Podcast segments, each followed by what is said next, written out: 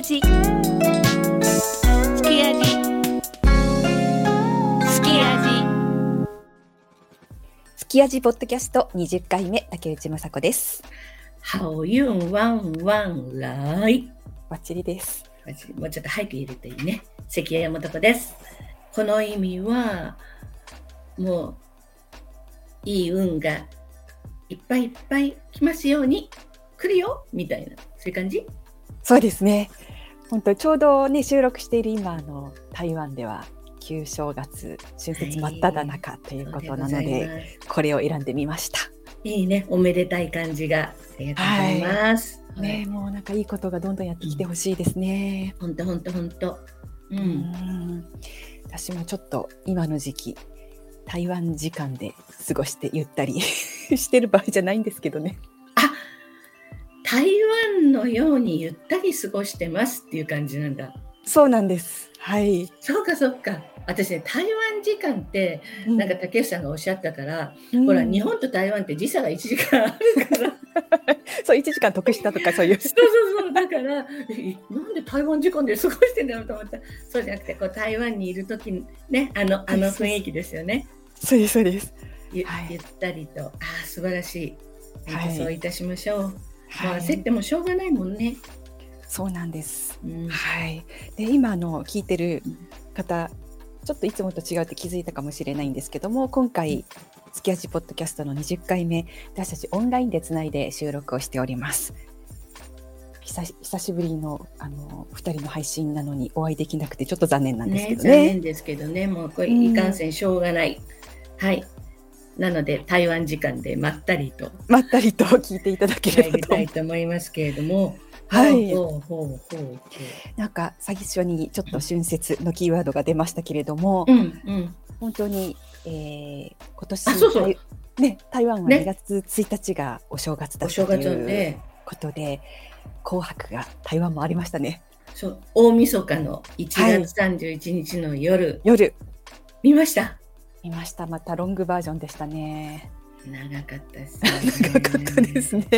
なんかあのちょっと日本と違って、その歌はもちろんねあのあるんですけども、間になんて言ったらいいんですかね。なんかちょっとお笑いというか、うん。お笑いでもないけど、なんかゲームしてた？あそうゲームしたり、したり、あと普通の人が出てきて、なんかあそうそうそうそう。話したり、ちょっと歌ったりとかっていう感じが、はい、しました。それで、紅白なんだけど、男性と女性じゃなくて、うんえっと、白組と赤組に分かれて、で、あの、白組の人は、え、そうですよね、白組、そうですね、白組の人は全部白の衣装。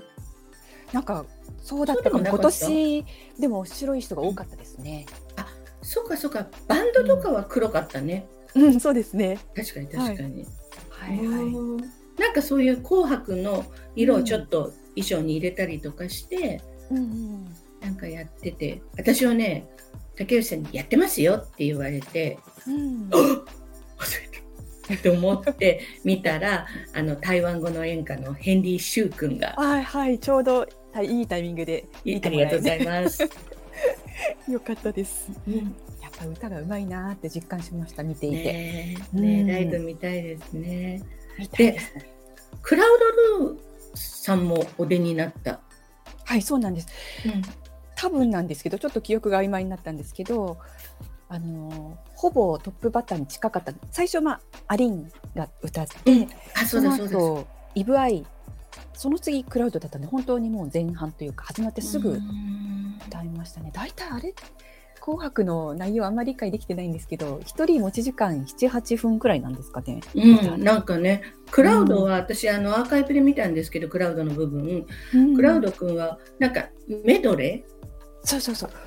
あの割とみんなメドレーだったりー、うんうん、確かあ。と誰か他の人の歌と自分の歌を歌ったりなんかいろんな組み合わせの人がいて面白かったですね。うんうん、あの、うん。クラウドルーさんのご衣装、はい、もう白い、こうなんなんていうの？あれ、パフパフパフ、なんかチョークみたいな白いやつ。そうそう。白いなんかふわっとしたなんかブラウスみたいなのに下のパンツがなんかちょっと白と黒でなんかパッと見るとちょっとピエロみたいなそうそうそうそうそう。感じのね。でも本当にあの我々のように、まあ、最初の頃からクラウドさんを応援している身といたしましてはですね、うん。最初は本当に短パンに T シャツでおかっぱ頭で眼鏡でギター弾いてたクラウドがもう、クラウド君が今回とか本当にこうポップスターっていう感じででそれがなんか失礼な言い方かもしれないけど様になってるというかねすごく素敵で、うんああなんかいいこういうクラウドもいいなーなんて思いながらはい。うん。でなんかすっかり洗練されたそうそうそうこう雰囲気で、そうそう。まあ、今回メガネあれでしたけど割とね最近はコンタクトにしてることもでもやっぱり彼はスタイルがいいからあの意外とい意外となんてごめんなさい。着こなしちゃうんですよね。うんそうそうそう。あとはあれじゃないですか、ね太極拳を続けてるそうでえそうなんだ。はいなんかそれが今こう体を維持してるってよく言っているのでやっぱりあのゆっくりした動きの太極拳重要なんだなと 思ってえ竹内さん太極拳やったことあります？私留学北京でそういうのに参加したことが何回かあるんですけど、あのすっごいゆっくりした動きがなかなかできなくてついなんかこう忙しくして違う違うみたいな感じででもあのゆっくりの動きがやっぱり全身に効くみたいですね。えー今度やってみようかな。うん YouTube とか見ながらこうね。あ言えてますね。あとなんかね、あの住んでる区のうん、なんかあんの体操教室だ。きれいローカルな話題に、はい行こうかなとかあちょっと考えよう。そうそう。ね、ちょっと世の中落ち着いたらそれもねいいかもしれないですね。そうそう、ん今、その留学してらした、竹内さんが留学してらした北京の話が出ましたけれども、うん。北京のその中央電子台はい CCTV ですね。うん、やってる、やっぱり1月31日の大晦日に、うん。まあね、本当満を持してすごい、あの、なんていうか、なんていうの？晚、晚、晚会、晚会、晚会。あはい、ねお正月のはい。ねうんお正月のそういうイブのあの会みたいなのをやってまあもうとにかく画面中真っ赤真っ赤真っ赤真っ赤っていう感じでであの私も全部ちゃんと見たわけじゃない。ももちろん言葉の問題まで見たわけじゃないですけどジャムシャンと出てましたね。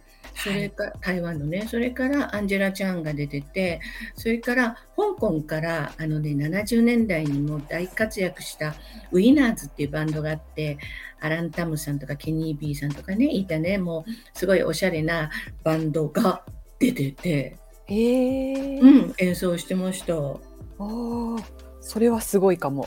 そう、結構感動しました。それでね、なんかもうまた懐かし話になっちゃうんですけど、あのね、あの、北京に、あの、吉本新喜劇みたいなのがあって、海進マーホアっていうんですけど、それね、見に行ったことあるんですよ、私。あ現地で。現地で昔。ううん、それで本当に庶民の笑いのもうんまさにちょっと涙あったりとかの吉本新喜劇でもちろん私中国語わかんないのでお隣に中国語わかる人が座ってあ日本語と中国語わかる人座ってお友達が座ってくれて同通してくれてうん。そうそれでね終わってからその主催者の人があの、まあ、知り合いの知り合いというかそのお友達が紹介してくれたので挨拶したらなんかあの私ほら同通してくれるから北京の人よりちょっと笑いが遅くなるわけ。うんうんうん でなんか一人笑いが遅いやついるなと思ったんだよねとか言うわすいません それはちょっとあれじゃないですか。ガハハくらいで聞こえてたんじゃないですか。そうそうそうそうなんかねすごい気遣ってくれて一番前かなんかね限りなくそうやってそれそれがね言葉わかんなくても面白いのよ。ほんと庶民のいろんな知ったもんだで、ほんと吉本新喜劇みたいで、ううんん、会心マーフってそれが、まあ、この CCTV のにもなんか結構出てるんですよ毎年のように。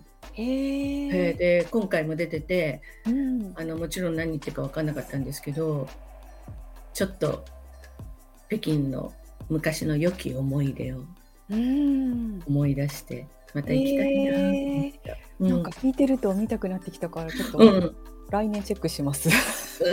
あのそうそうアアーカイブ出てますよ。あ、あのね。配信ってあのハッピーのだから開くに心にそれからあ朝朝ねあの記事の朝にうん花花。お花の花あー配信マーフォアでいいかな？うんじゃあアーカイブちょっとチェックしてみようかな。うんうんうんすごい面白かった。ううんんそっか、私もちらっと CCTV の方のあのお正月の番組はあのニコ生でやっていて、で、あの部分的になんか同同通が入ってやってたんですよ。なのでそれでちらっと見てたんですけど、あのうんやっぱりニコ生なんで文字がこうじゃんじゃん流れるんで、そっちに気を取られてこう中身が全然 頭に入ってこなかったので、ちょっとアーカイブの方で見てみます。はいぜひぜひ竹内さんだったらねお分かりになる。えー、うんわからないです。もうね、あのいやいやいや。北京のはもうでもねもうほら。そうそう、北京の、あの、そう、中国で巻くじゃない？なんか、あるあるあるあるって言うじゃない？北京の人って。それがね、ちょっと、ちょっとだけ見たらみんな巻いてんの、役者さんが。やっぱり巻いてるんだ。そうそう、むちゃくちゃ懐かしいとか思いながら、そんな確かに。見てたんですけれどもねね。なんか最近本当に台湾アーティスト、あのスキヤジもいろんな方が登場してくれて、でもうんみんなやっぱ台湾の人なので、こうそんな巻いてないじゃないですか。巻いてない、巻いてない巻いてない。そうだからうん。それ見るとちょっと新鮮なものが逆にある。ね、あある。確かにね、確かにね、うん。ちなみにね CCTV の確かオープニングはえっ、とわかんない歌手もいたんですけどあのリー・ユイチュン。あのクリス・リはい。ーが歌ってましたね。あのやっぱり中国でもいまだにあの、ねもうスーパースターなんだななんて思いながら女性シンガーですけど、はい、うん。オーディションから出身の。ね出身して。うん。それがねびっくりした。なんかピンク系のキラッキラしたミニミニのワンピース。足出して、ね、リあのクリス・リーってもう本当に黒と白っていうちょっとなんかボーイッシュなイメージがそうそうそう。どうしてもあるんですけどね。うん、でした。へのでーおめでたいからかな。うん。やっぱり赤着てくださいとか、ね、お正月だから。ね、多分うん衣装指定とかもありそうだな、相当って感じはしました。ジャムシャを見てて。確かに。うん、この「すきやじポッドキャスト」なんですけども、ここ最近本当にゲストがもうねねしかもこう気になっているアーティストが次々と登場うんしていただいて、なんか私たち2人でなんか続き何かやりませんか？と言いながらうん。結構時間が経ってあの記憶を戻したら本当に67回前くらいからあのそっかそっかそっか。そうは言いながらずっとあのゲストをお迎え できてあの、ままあ、あの私たちは嬉しいんですけども、ね、ね、ね。はい、前回は、ね、イエローさんが出ていただいて、番組最長1時間半コース。そうそうそう。すいません。聞いていただいた方ありがとうございます。時代に逆行する好きやつですから、ねはい。ええ。面白かったですね。ね。面白かったですね。なんかあのどんな人かなとちょっと若干緊張してたんですけど、なんかこう喋ってみるとなんかやっぱり人柄というか出てきて、うん。あいいいい人だなってすっかりファンになってしまったし。なんか、いい人だなって感じでね。そう。なんか本当、いい人じゃんみたいな、なんかそういう感じが私もいたしましたけれども、そう、はい。その、うん。その、まあ、今日はこうやってつれづれなるままにお話しするんですけれども、そういえば、あの、この間のイエローの回でも、うん。まあ、イエローにどんなアーティストがね、あの、うんいいですかみたいな話したら、デイビッド・タオっていう名前が出て、あ出ましたね。ね、うん出ましたよね。で結構、あのデイビッド・タオをこう尊敬してるっていう若いアーティストって結構いるんですよね。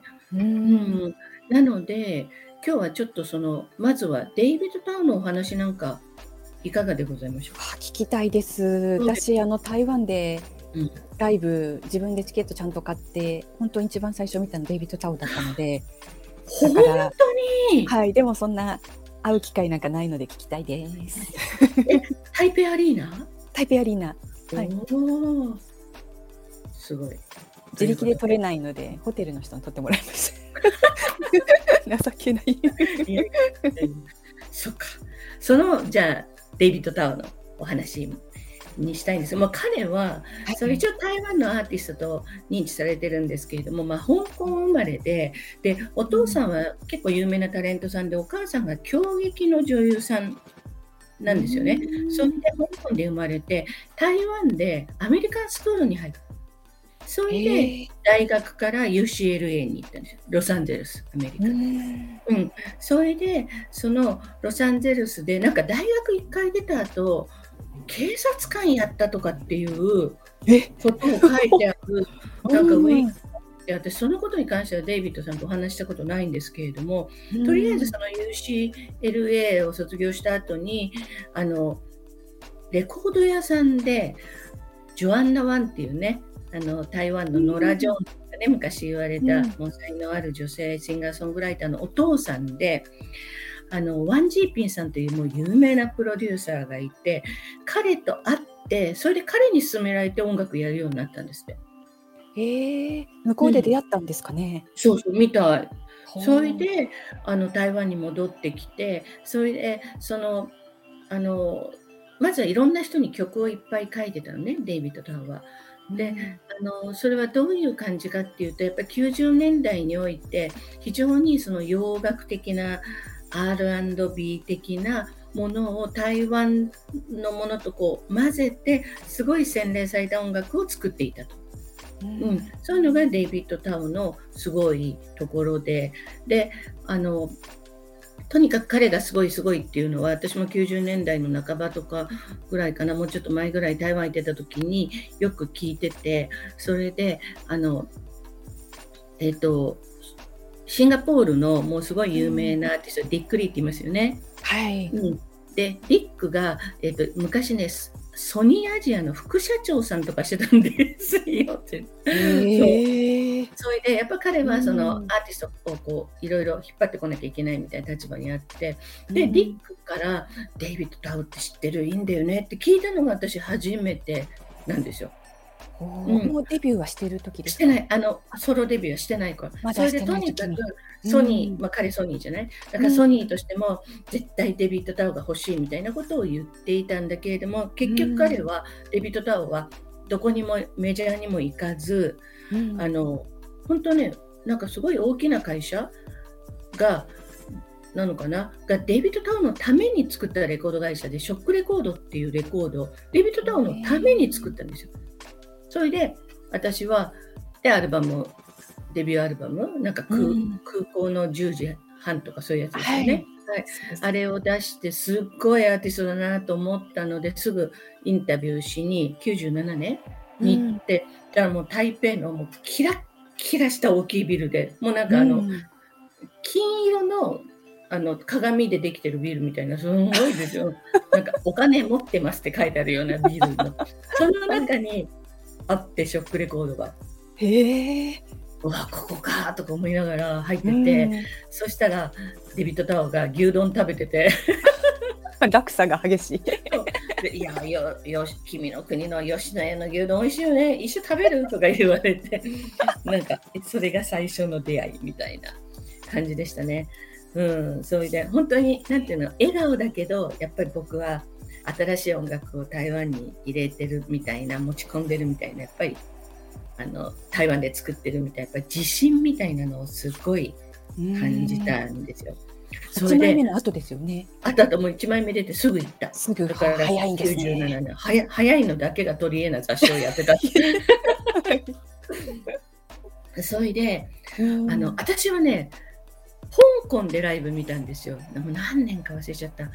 それで香港コロシアムでライブをやって、うん、それでまた登場いたしますけれども中華圏の歌の神様歌神と言われるジャッキー・チュンさん。はい、はい。で私、香港に行くとか、まあ、ジャッキーにこう電話をしてね、香港にいるよって言ったら、なんで来たんだよとか言われて、えデイビッドとは見に来たんだって言ったら、そしたら、うん、あのじゃあ一緒行こうって言って、一緒に行ったんですよ。それがすごい。なんかね、ジャッキーが2枚持っててアシ、アシスタントと自分の分。うん、それで、そのアシスタントの分で、君のチケット割ったら、まあそんな、あの、いい席、すごくいい席ってわけじゃなかったので、うん、じゃあアシスタントが交換してあげるよ。うん、そう。そうジャッキーと2人で見ることになったんですよ。うんであの香港とかって割と、えっと、コンサートの前にあの今違うかもしれないけど昔はとにかくコンサートの前にアーティストに挨拶に行くっていうのがうん普通だった。でジャッキーがもう買って知ったらほら香港コロシアムだから もうズカズカズカズカ入ってってそれでデビッド・タウンに挨拶してでもうデビッド・タウンもう汗かいちゃって コンサート前なのに。そう書いや、やばい、え、ジャッキーさん来てですか、やばい、やばいみたいな、もうなんか、訳したらそんな感じで、うんそれで、かつ、その頃私、よくインタビューしてたんで、私の顔も知ってるんですよ。うんだから、なんでお前がここにみたいな顔されて、ジャッキーと来たみたいな。そうそうそう。で、なんでジャッキーが行ったかっていうと、ジャッキーが使ってた、前のワールドツアーで使ったバンドを今回、うんデビッド・タウンが使ったんですよ。そう、それで、なんかバンドにも、あのね、それで挨拶したいみたいな感じで、見たいみたいな感じで行って、うんで、デビッド・タウからジャッキーの話に移っていくんですけど、その、香港でいるじゃない、楽屋に。それで、そうそう始まりますよって言って、そしたらジャッキーが、じゃあ行くぞって言って、それで、まあ、あコロシアム行った方は分かるんですけど、カーテンピッとかひ楽屋から開くと、あの、まあ、アリーナになるんですよ。それでバッて出てったにもうジャッキーがうわって人にもう襲われるがごとく囲まれちゃって。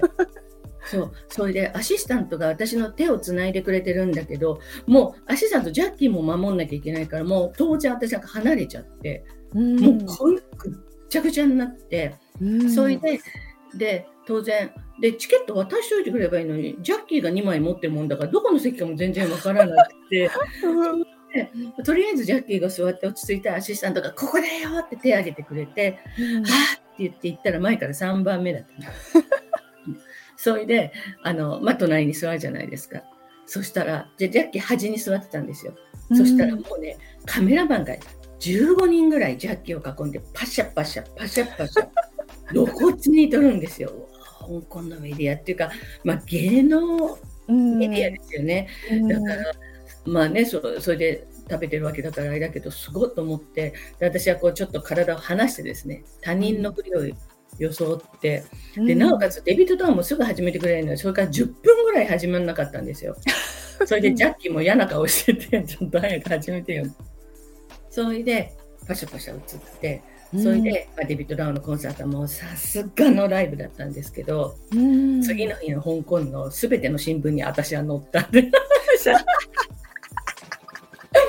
で香港の友達が「あんた新聞載ってるよ」とか言ってみんな連絡くれて。私の、えーゲーアップルデイリーとかいろいろああったじゃない？なんとかなんとかとか全部載りましたねあれね。すごいそっちが貴重かもしれない、なかなか普通には乗れないですから。これがねでなんとなく私がこうそっぽ向いてる感じで全然デビットタワーと関係ないんですけど、うん貴重な話でもね、うん本当にあのすっごいライブだった。竹内さんも覚えてます？すごかったの。すごかったですね。うんなんか 3, 日間くらいあったんですけど、なんかもう次の日も行きたいくらいでした。もうすごく良くて、うんただあの え後ろから3列目くらいだったんで、すいません、前から3列。もう見えないくらいな感じ。でもね、なんか、やっぱりその、特に私は香港で見たからなんだけど、香港ってもうその頃特に「It's Show」って感じなんですよ。ライブっていうよりも本当に全てが計算さし尽くされててダンサーはここでて衣装ここで変えて音楽はこうなって映像はこうなってみたいなセットはここで変わってみたいな全部カチッと決まってるそのショーなんですけどデビッド・タワーはあえてそれをしなくて本当にバンドとこうあうん。の呼吸でやってで途中でこうバンドになんかこういう感じでやってとか指示するとまたそのバンドがうまくてチャラチャラってやるんですよ。うんであこういうライブって香港で確かにあんまり見なかったなと思いながらなんか香港で見たのでこうすごい新しさみたいなのもあの感じたしでねそこで彼がプロデュースしていたテンションっていうのボーカルグループがいたんですよ。うん。それでもうちょっとちゃんとプロデュースしてちゃんとやってあげないと思ったんだけどとにかくそれ1枚だけアルバムをちゃんさいだ出した後ぐらいだったのでうん。うまいのよ。すっごくうまい。アカペラの男の子のグループで、それで、うん。あのメンバーの一人がサモハン・キンポの息子さんで、うんうん、今なんか、結構台湾でほらなんか割とヒップホップのなんかいろいろこう中でやってる人だと思うんですけれどもうんあの彼とかがいたチームでそれでそのテンションが歌ったのがその、ワンチュンフォンだったんですおーそうなんですね。望む春の風。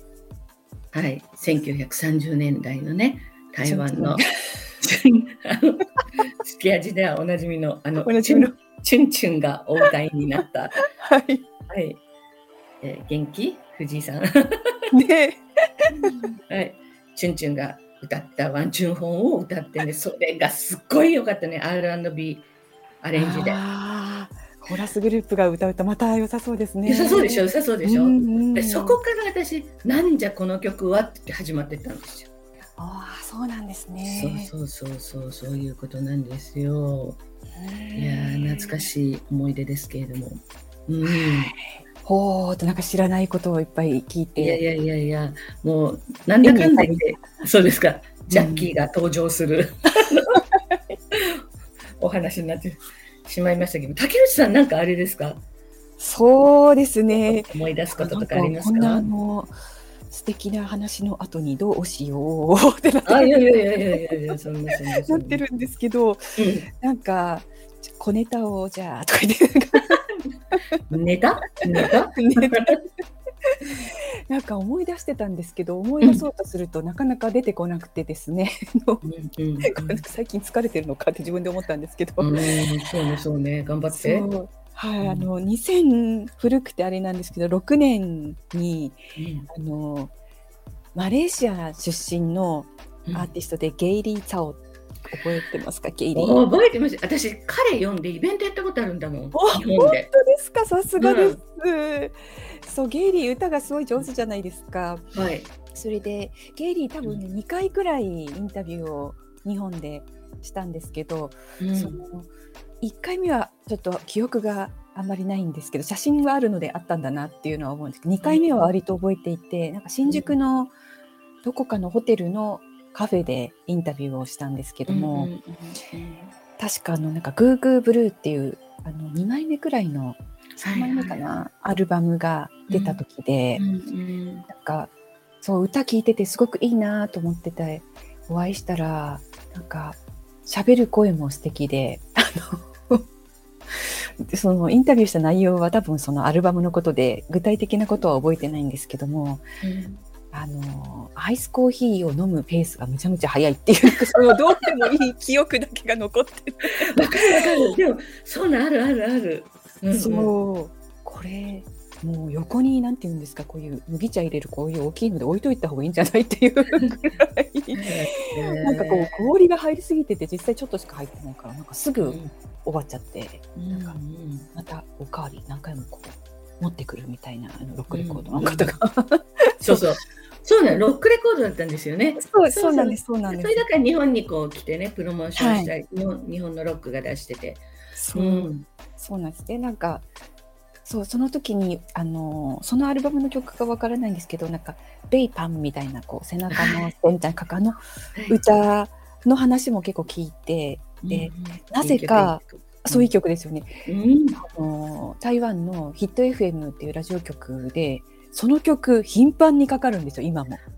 なぜなどういう理由でその曲がそのかかってるのかっていっぱい曲あるのにそれがまあまあかかるんですよ本当に聞いてると月に1回くらいかかってるねっていうかかっていてそれがかかるたびにその新宿のアイスコーヒー飲んでるがあーってこう思い出すんですよだから年に34回は芸率を思い出すんですよね。なんかね、ゲイリー・サオって、あの、なんか、えっとね、その後しばらく静かになっちゃって、はいそうですそれで、えっとねね、あの、星光大きい道だっけな、あの、オーディション番組で一番盛り上がった時に、うん。アスカヤンっていう人が一番取ってそれでなんかだからヨガリンとかねなんだっけねあの出てきたあのあれですけどコンテストですけどその、うんアスカンがそこで歌ったの。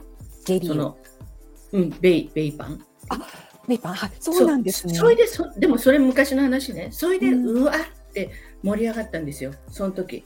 なんていい曲なんだっていうんですっごい盛り上がったんで、もしかしたらまた誰かカバーしてるのかなねねあるかもしれないですね、とにかくすごいいい曲書く人でしたよね。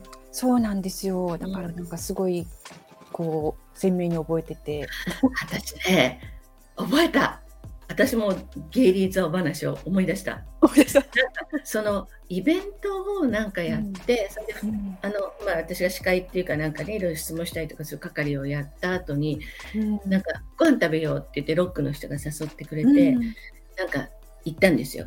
それでご飯食べたら飲みに行こうっていうことになって、うんそれであの六本木に住んでる友達がいて、それでそのあの彼は六本木で生まれて育った人なんですけどすごいね。そうで彼に「ねえねえなんか西麻布の辺とかでいいバーない?」って言ったら行きつけのところあるからあんまり騒がないよねっていうかうん騒がないようにさせるって言ってそれですっごいちっちゃな、でも結局ほとんど私私たちしかいなかったんですけどすっごい素敵なバーにゲイリーを連れてったんですよ。へえそうそうしたら強いお酒。そうなんだうん、で私は、まあ、飲むけどそんな強くないないのにもうね全く変わらない。へ若干ネガティブ発言が多くて僕なんかさとか何言ってたけど。うんうん、大丈夫だよなんて言いながら。で2時になっても3時になっても飲んでんの。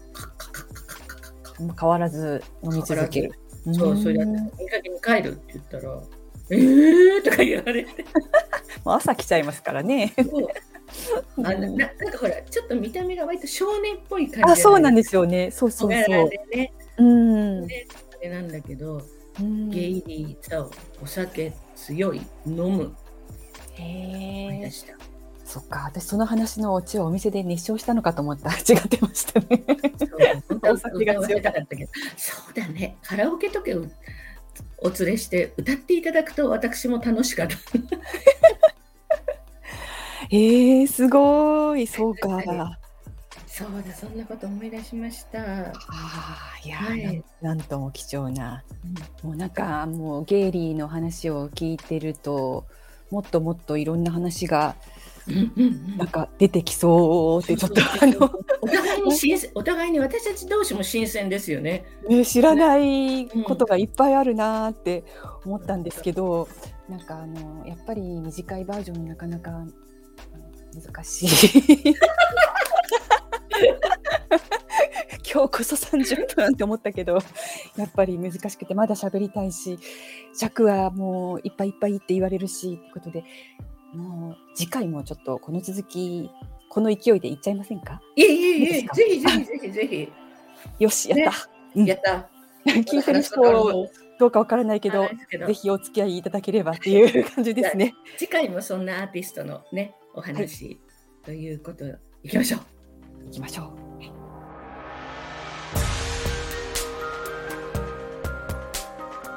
さて、スキヤジでは台湾のストリーミングアプリストリートボイスと連携して台湾のホットな曲をプレイリストで紹介しています。ストリートボイスは2006年にスタートした台湾の音楽プラットフォームです。現在32万曲あるとのことで、ジャンル別の人気チャートやその日のレコメンド曲などを紹介していて、誰もが自由に自作の音楽作品をアップロードして表現できたり、誰もが自由にその作品を聴くことができるんです。ストリートボイスに曲をアップしたことで有名になったアーティストも多く、インディーズ音楽の紹介サイトでありながら、音楽シーンでブレイクする登竜門とも言われています。無料アプリなので、ぜひチェックしてみてくださいね。そして、関谷さん、今回おすすめするのは、はい、ホルモン少年です。はい。ホルモン少年はすき味4回目にご紹介して2度目の紹介となりますね。ね、あの好きなのね、ストリートボイスはホルモン少年。押してますね。押してますよね。